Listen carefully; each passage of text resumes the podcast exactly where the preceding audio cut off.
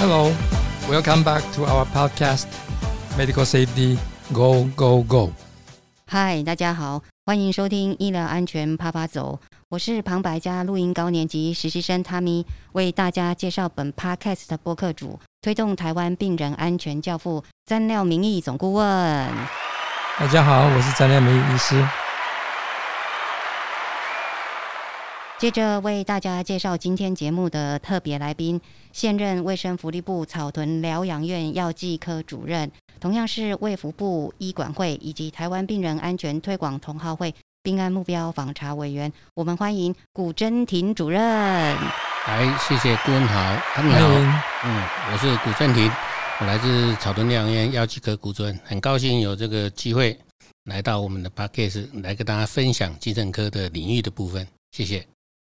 古呃古真婷主任，我们都称他古博士哦。我们要先请教一下古博士，就是说，因为现在的媒体啊，为了这个点阅率哦，对于精神疾病患者有时候会有一些失真的报道内容哦，嗯、也因此让有心理健康问题的患者哦，会错过了早期治疗的时间。嗯、所以可以请古博士您先跟我们介绍一下。卫福部的呃疗养院与精神科的专科医院有什么不同呢？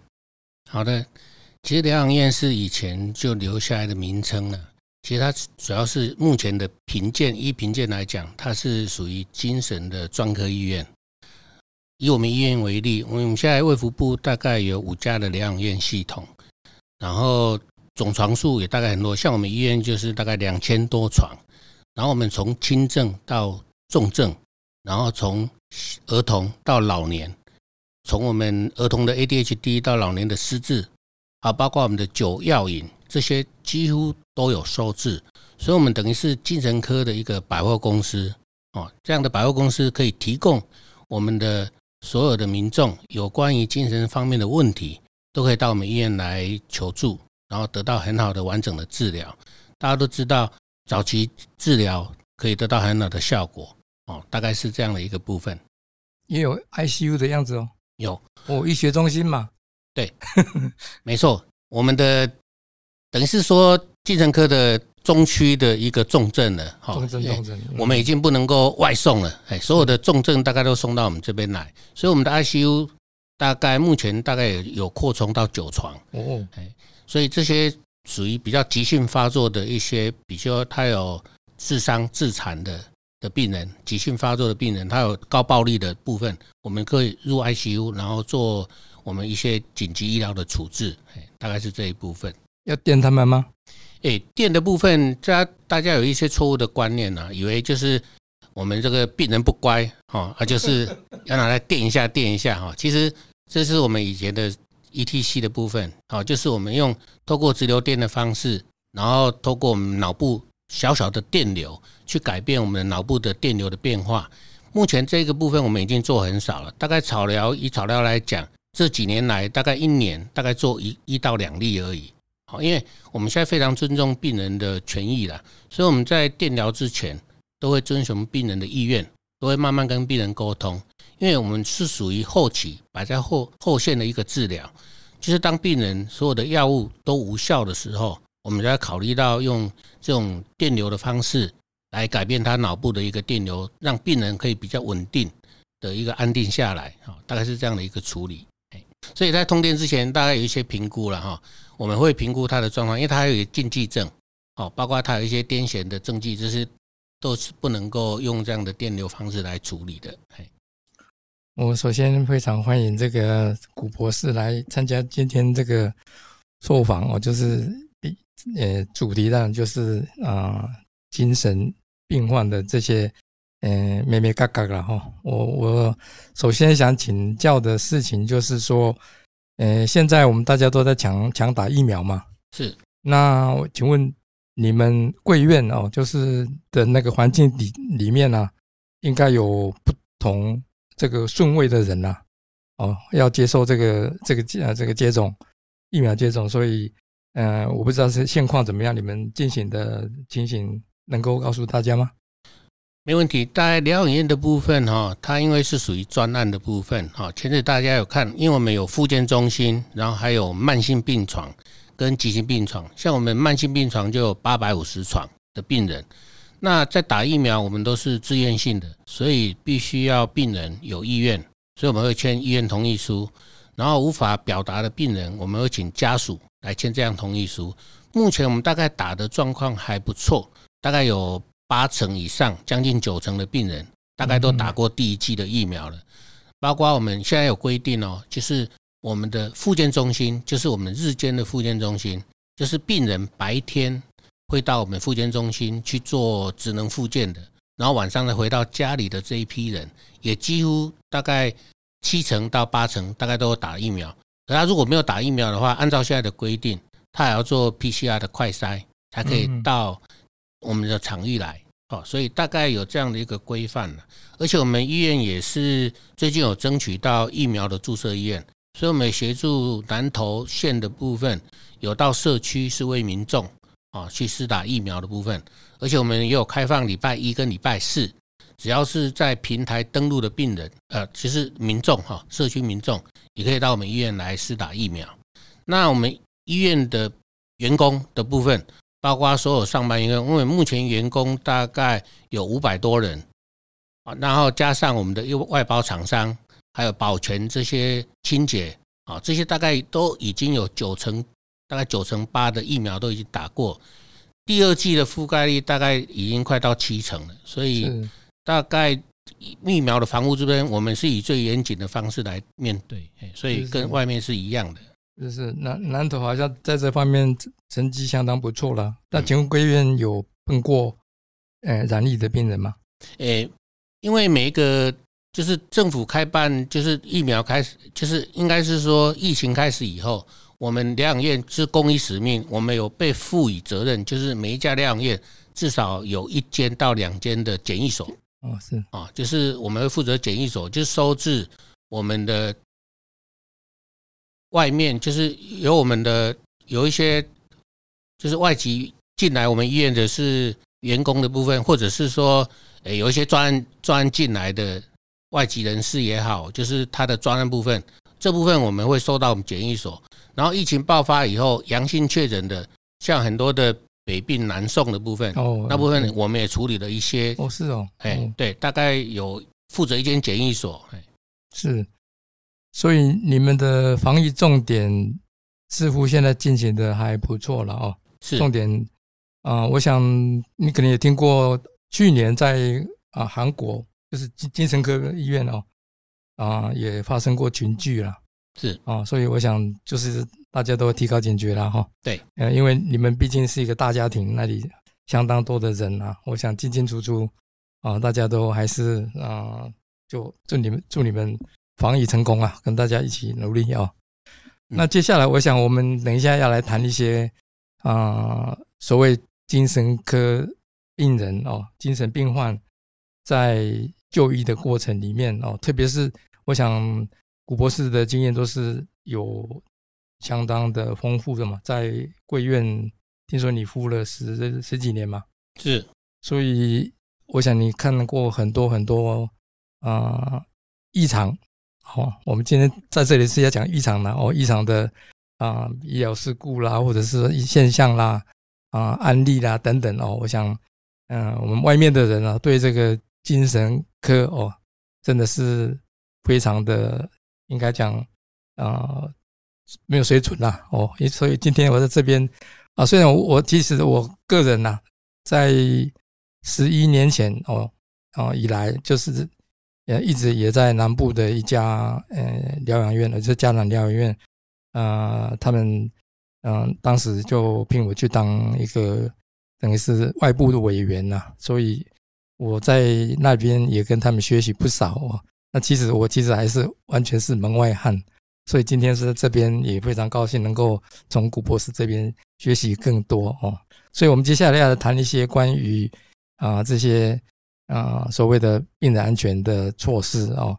那当然这这一方面的话，因为我们在中区哦，我们会所以会跟古博士啊合作这么愉快，就是因为物理医院跟我们台湾病人啊安全推广同好会。哦，有密切合作了好几年了。哦，那就是我们针对中部的呃各种医院哦，呃去做这个病人安全访查。但是呢，啊，大家应该也听过，就是啊，精神病院这是另外一回事哦，因为他们有啊不同的啊工作目标哦，所以所谓的病人安全目标是呃跟我们是也有若干不同了哦。那所以这这些啊不同的地方，今天我们在这边会谈到有哪一些啊是这个疗养院特殊的哦，还有等一下我们会谈一些我们碰到的一些。啊，特别的一些案例等等哦。那首先，请您告诉我们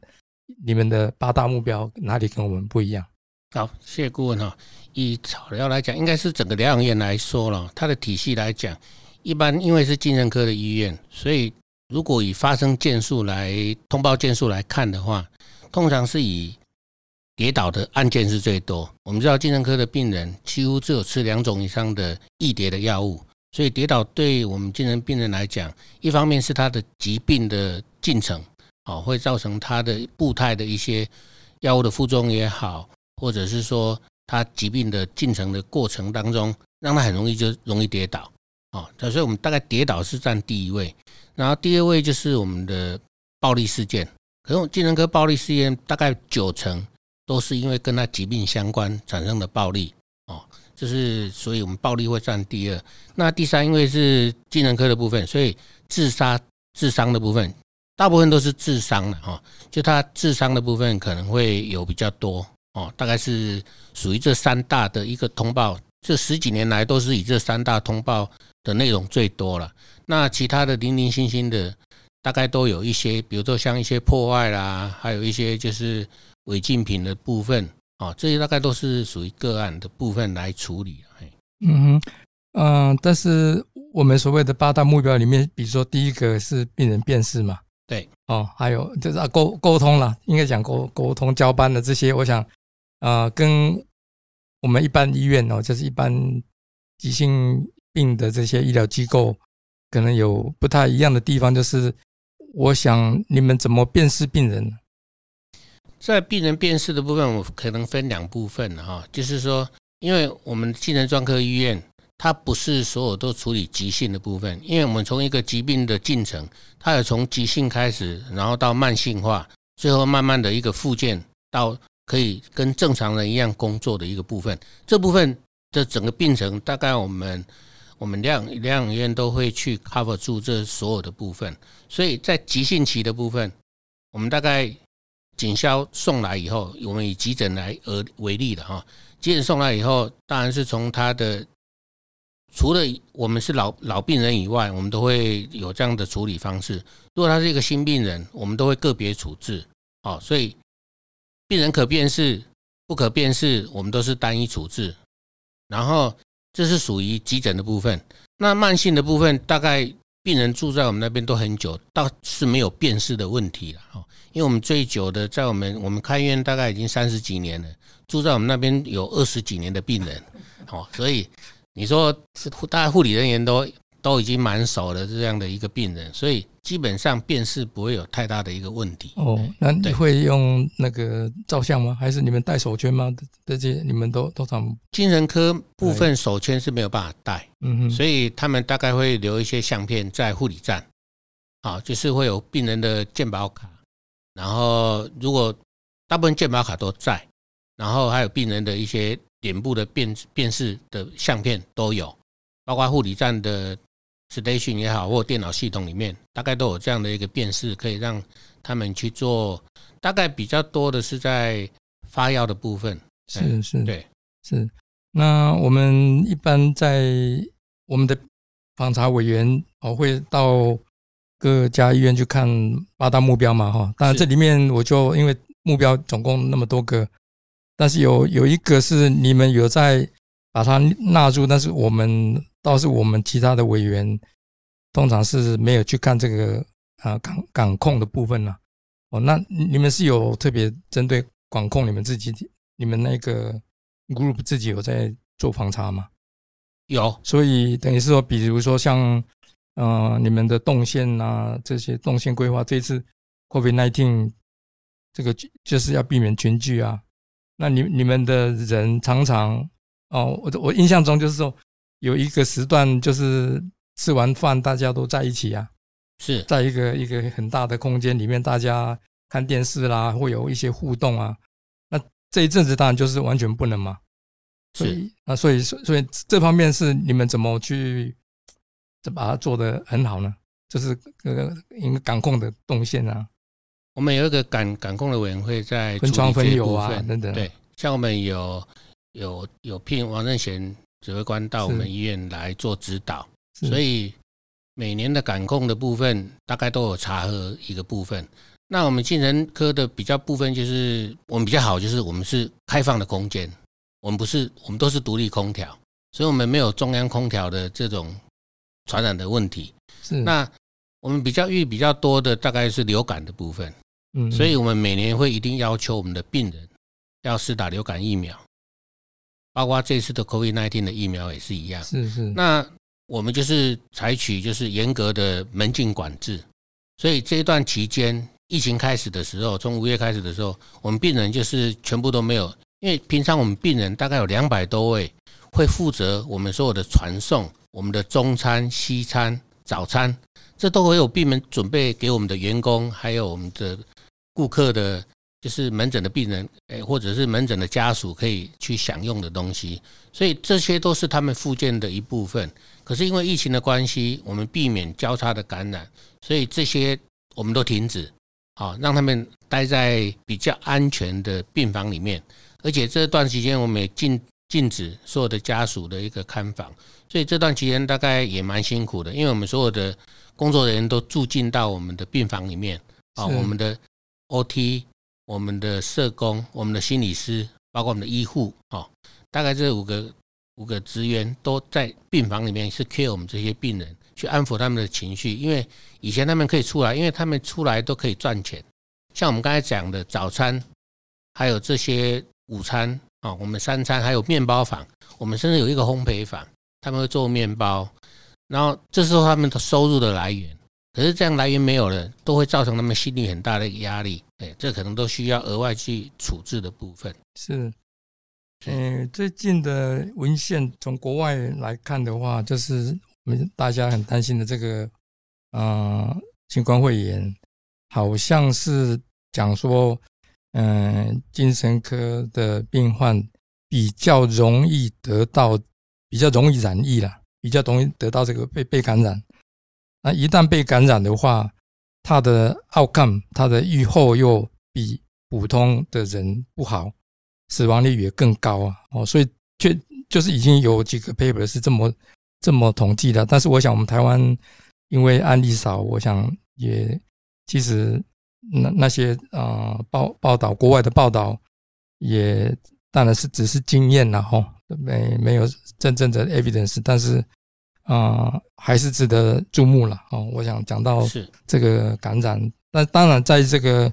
啊疗养院里面也也有可能有其他的，那因为我们都不是这个感染方面的专家啦哈，但是我们可以想想象得到的，大概除了。啊，早期我想每年都会有什么流感啦，有这个结核结核病啊，还有什么治那个疥疮等等啊，这些都是我们在病案领域我们也都很介意的，很大家都很很很很这提高警觉的一些感染病嘛哈，所以我想您是药师，我想在这方面，呃，一定也是要。啊，针对这些病去处理一些啊，这个给药的过程啦，还有这个进药啦，还有去备药啦等等，我想应该您是专家了。OK，没关系，我来分享一下。以我们医院为例哈，大概传染病的部分我们都很重视。现在目前看起来比较让我们伤脑筋的就是流感的部分，就是流行性感冒。嗯，因为那我们只要一发现一个的话，我们就是单独的病房我们就隔离了。好，我们就采取隔离的措施，就是让病人不会让他有互相交叉感染的一个风险，我们就会限制住他的一个部分。那再来就是肠病毒的部分，我们比较担心肠病毒的部分，肠病毒部分也是感染很快，然后我们的感控的介入就是及时，啊，只要发生了一个案例的话，我们就是开始，因为我们医院是比较好，因为我们总共有八栋，而且八栋都是独立的，啊，都是三层楼的一个建筑，所以我们只要有一个病房发生的话，它绝对，因为我刚才讲，我们的病人他随时都会出到我们医院区里面来工作，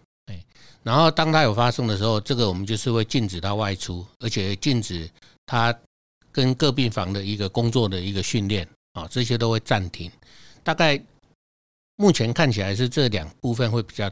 比较严重，那疥疮的部分反而精神科这一部分反而比较好控制，因为我们的病人不是躺床，嗯，因为他会跑来跑去，所以疥疮要感染的几率反而没那么多，大概都是个案处理，好，所以大概疥疮的部分，我们大概这样这么多年下来，大概一年也大概会发生大概四五例了，而且及时去处理，大概都可以很做很好的一个控制。所以这部分也不会造成太大的一个部分。那新冠刚才顾问有提到哈，我们知道精神科的病人他很容易引发肺炎，就是你摸你啊，所以我觉得这应该是有关系的哈，因为他因为药物的作用的关系，让他的整个吞咽的部分也不是很好，所以很容易就是有口水感染，就是有肺炎的一些症状。啊，我觉得这可能有相关性啊，所以当他们得到新冠的话，可能会比较严重的一个趋势。可是不过我们医院还蛮幸运的哈，目前就是没有任何一个病人呃有染病的一个部分。太好了，太好了。我我想或许是你们的病人啊，应该讲针对这些勤洗手啦，或者戴口罩啦，哦这些宣导的配合度还蛮高的啦。是，哦要不然的话，我想。啊，这个这这些病人容易染染疫哦，容易去感染这个新冠肺炎，可能有很多原因，就是说没没有维维持这个保持这个安全距距离嘛，哦，还有还有洗手，我想洗手是我们最基本的。对，那在沟通上，他们都愿意配合了，应该是这样子吗？对。他们大概都很容易配合，除了一些急性以外，是啊，急性的部分就是比较难控制。他急性发作的时候，那我们会立案处理，等于就是会采约束隔离的方式，哦，然后禁止他跟病其他的病人会有冲突也好，或者是其他的交叉感染的部分。是，我们接下来谈一些关于暴力啊，这是其实暴力是不想不想发生了哦，不希望看到，但是。啊，在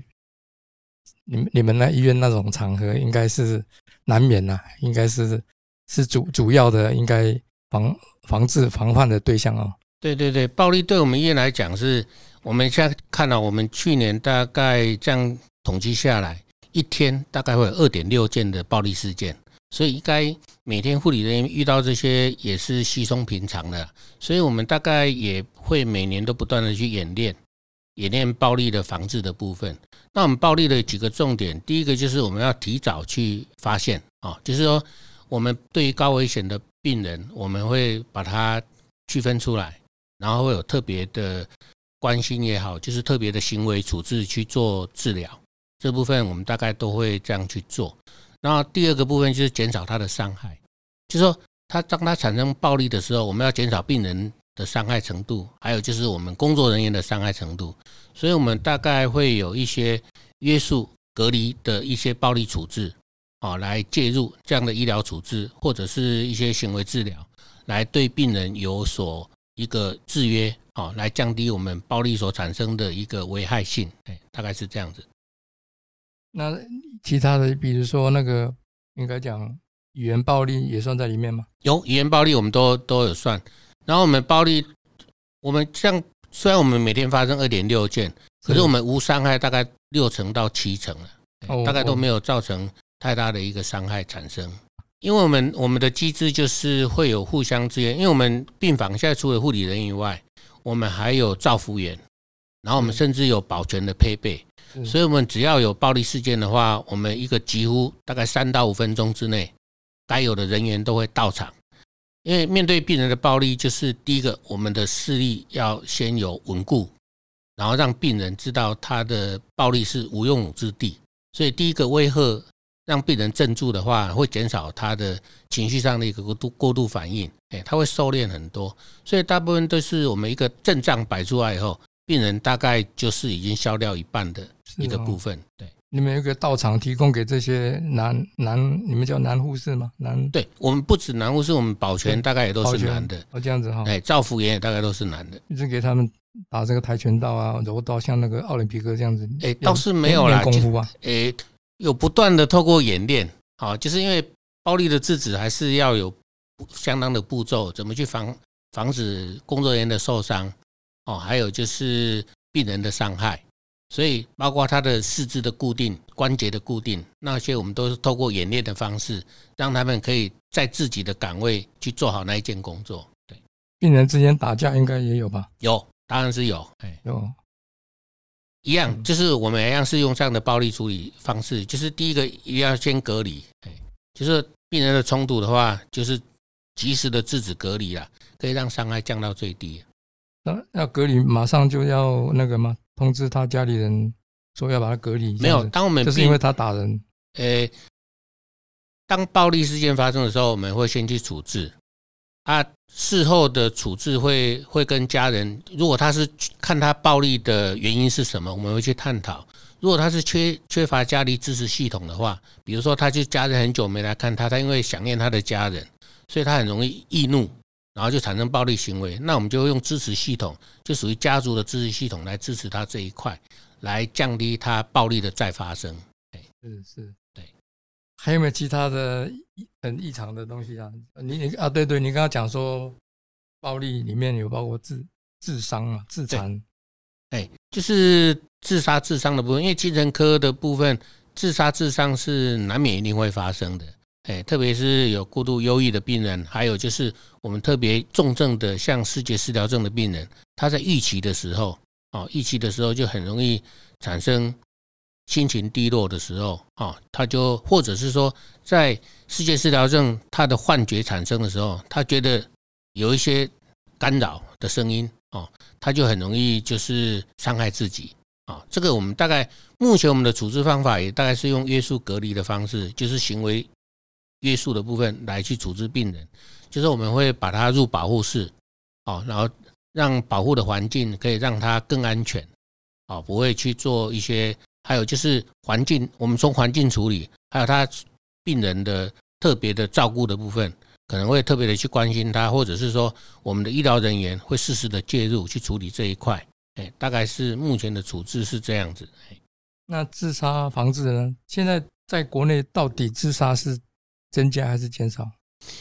如果以医院的机构来讲是不多的，嗯，这些的病人大概都会在社区发生。哎，就是说他会在自己的私密的空间，就是比如说在家里，或者是说。在他熟悉的地方，就是结束他的生命。所以在机构里面，大概都做的还蛮完善的。因为我们从他刚开始的自杀的评估，如果他列我们高危险群的话，我们就会有适时的介入，去预防他这一块的发生。目前目前的筛选的工具都还完蛮完备的，我们都可以很快的可以筛出我们高风险的自杀的病人，所以还是会及时的心理治疗介入。哎，来降低他这一部分，哎，给他一些正能量，告诉他一些好的正正向的一个习惯，然后会给他一些解决问题的一个能力，啊，提升他解决问题的能力，哎，甚至我们会有家族，哈，家族的系统来支持，就是社会的支持也好，或者是一些资源系统来及时的介入，能够降低病人这样的一个自杀的意念跟他的想法。嗯，所以不用去找张老师了哈。不用，我们就是所有的精神的重症，哎，我们里面都每一个都是张老师。哦，每一个都是张老师啊。哦，对，好好。那除了这个以外呢，还有我觉得好像好像这个嗯、呃精神科领域里面还有其他的一个是什么啊？就是病人会好像离家出走啊，落跑、偷、潜潜逃吗？还是叫什么？我们你们我们叫自动离院，我自动离院，OK，哎，我们叫自动离院，就不嫁外出这样子。对，哎，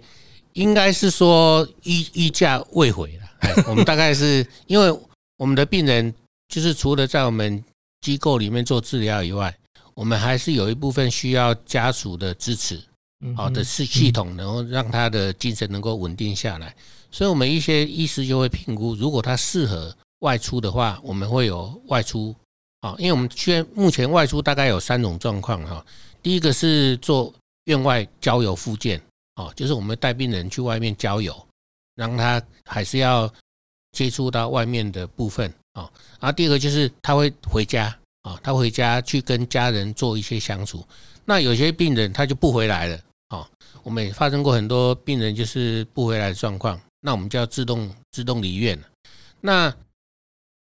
那是在院外，那院区的部分，他随时有些病人，因为他久住了，然后他没有病逝感，他也不愿意住，就会有逃跑哈。那我们也是叫做私自离院啊。那部分我们目前大概一年大概会发生九件到十二件左右不等哈，大概都不多了。当然是趁工作人员在国外讲，就是我们会把病人带出到我们的院区去做工作，所以他是透过这样的工作过程当中就。离开我们医院，所以我们就是私自离院的部分。对，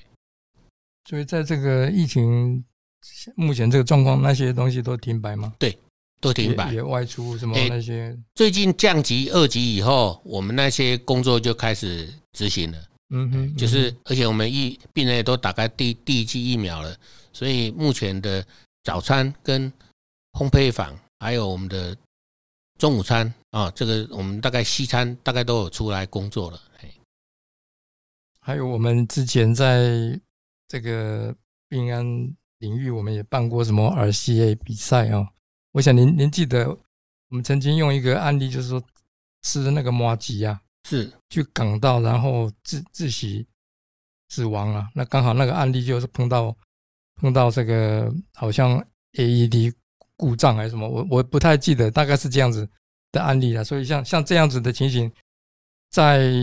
贵院是也也是应该有类似的情形嘛？就是吃东西因为吞咽障碍种种原因，他去窒息，然后需要急救的。因为我我在南部也最最近也碰到听到他们有案例报告，所以你你们吃麻吉要小心啊。有这个，所以第一个，我们从预防的康方来说，就是说，第一个我们会限制家属会避免带易梗塞的东西，所以我们特别担心，就是诶，像粽子哦，因为最近就是端午节，端午节的粽子，好，那些我们都是尽量去避免的。还有包括麻吉，还有就是包括中秋节的月饼也是一样，有些它蛋黄酥小颗还可以，比较大的那种。就是我们那种月饼哦，那些我们都是禁止的，所以我们大概病人家属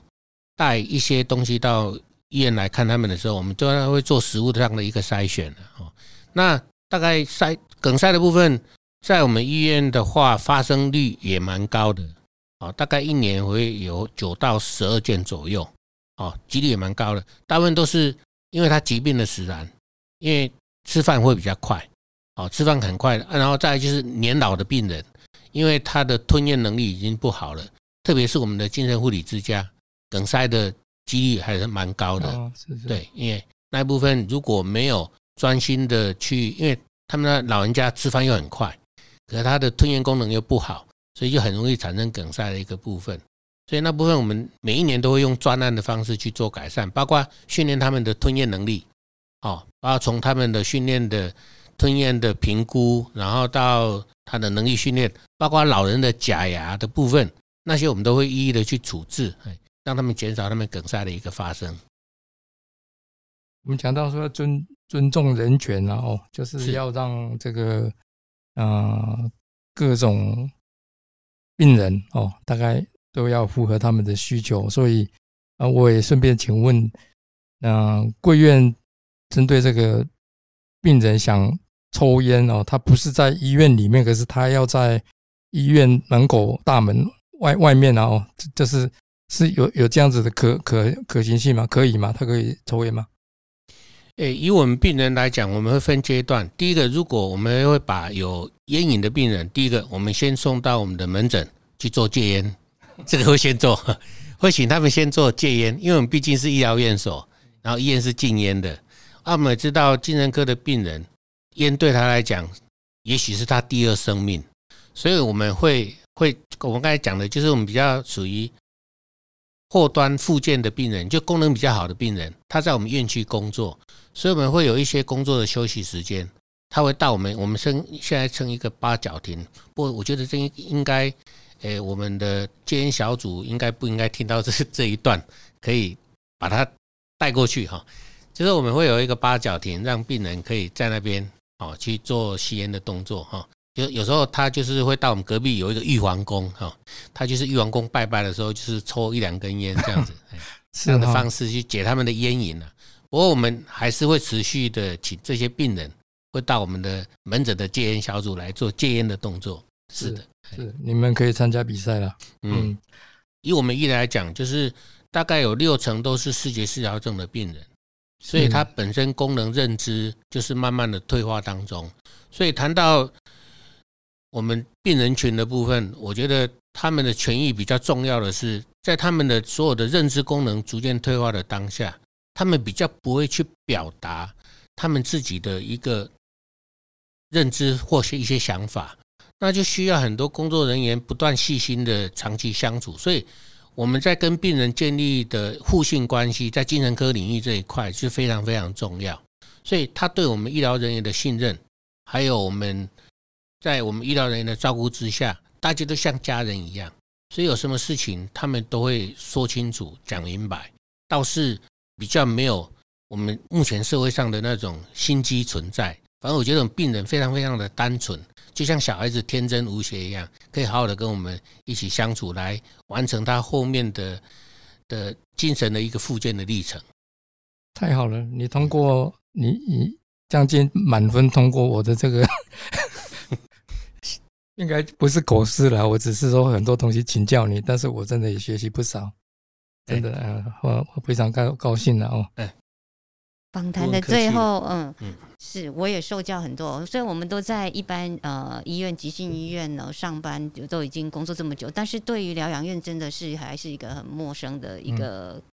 一个呃医疗机构，那访谈的最后呢，同样我们还是想请教一下古博士哦。一今天的主题精神疾病，您认为的呃医疗安全是什么？其实精神病人在整个医疗领域的病人是属于比较弱势的一群，因为他们不善于表达，而且他们可能没有办法表达，因为他认知功能的退化，因为副药物的副作用的结果，会造成他们。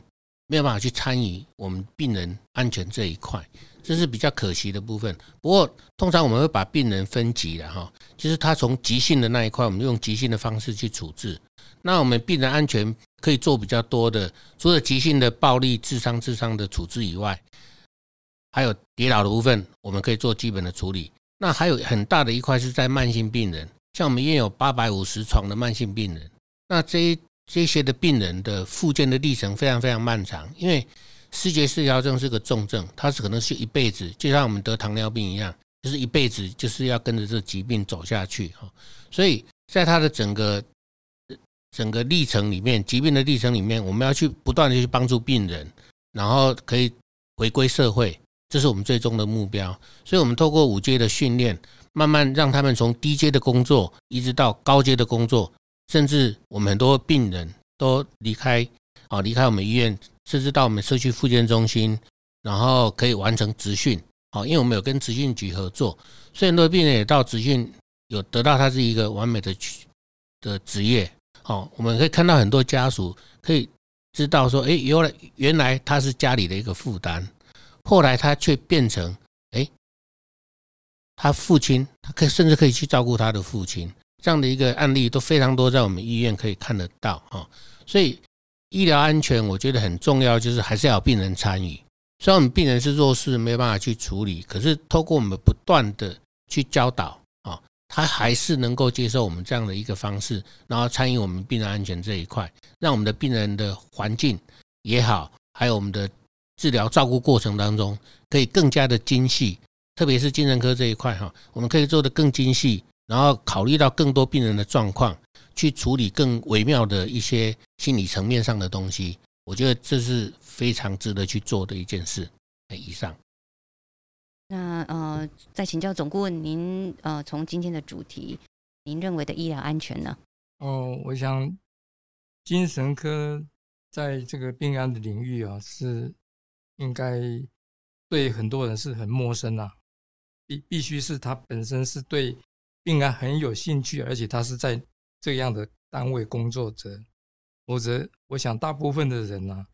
啊，虽然我们是在做病人安全，但是我们对这个毕竟这个这个专业里面的深度跟宽度啊，还是非常不足了。所以我在想，我也在鼓励我们的其他的病安委员啊，大家也对这些，因为毕竟在一般医院里面也是会有。精神状态不是很正常的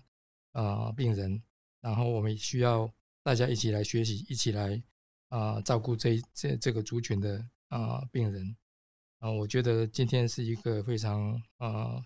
收获非常丰富的一个一堂这个啊访谈课啊，我非常感谢这个机会。感谢两位专家今天有启发性的对谈呢。那节目的最后要再次感谢各位好朋友收听并支持医疗安全啪啪走，我们真的是超感动的。您的鼓励是我们节目进步的动力。如果您喜欢这集的节目，请在 First Story 或者是在 iTunes 的 Podcast 中打新评分，并分享给您的亲朋好友。更欢迎您的留言以及评论。我们下次再见喽，拜拜！谢谢大家，拜拜。拜拜。